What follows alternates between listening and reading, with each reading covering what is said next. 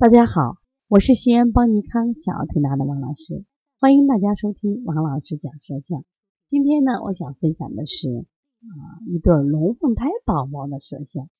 那么首先来看一下，左边的是妹妹的，右边的是哥哥的，他俩的舌形一样吗？哦，不太一样。哥哥的舌形属于下大上小，基本是标准舌，而妹妹的舌形呢，就几乎是啊上下一般粗，就类似于我们的棍舌。舌形不太一样，其实如果说生病的话，一定是棍舌而生病。棍舌属于是我们的肝郁舌，肝郁舌气机不畅，所以它就容易什么呀？热犯上焦，比如说啊咳嗽呀、扁桃体肿大呀，哎这些毛病比较多。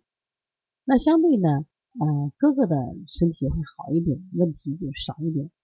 那第二个再看他的胎，胎都很腻，至少今天的胎都很腻。那么妹妹的胎会更腻，看见没？是不是这个舌苔白腻而长在舌头上了？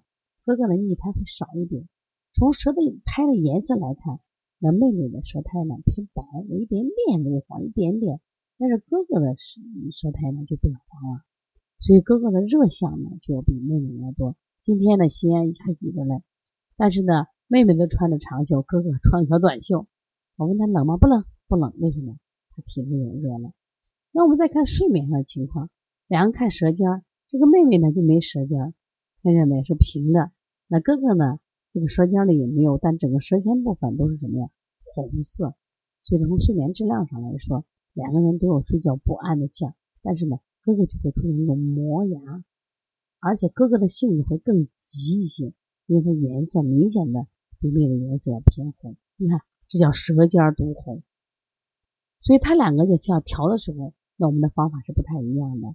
你比如妹妹呢，我重点在疏肝啊健脾方面，但是那个哥哥呢，我往往用稀释香蕉这种方法。为啥？让他舌尖红，舌后区白腻，我通过心肾相交的方法来处理。所以说，一对双凤那个龙凤胎，我们看起来长一样，但实际上它的调理方法是不是也有也有一定的区别呢？因此我们在辩证的时候，我们心就是用心一点，心思细一点。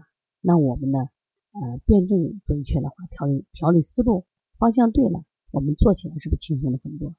所以希望大家呢，我真的好好的学习辩证啊，好好的学习舌诊，因为舌诊呢可以让我们迅速的提高我们的辩证水平。因为我们出了舌诊书，也有舌诊课程，大家感兴趣的话，可以在我们的啊留言区啊留下你的电话微信，告诉我们啊去和你联系。如果大家想打电话的话，我的电话是幺三五七幺九幺六四八九。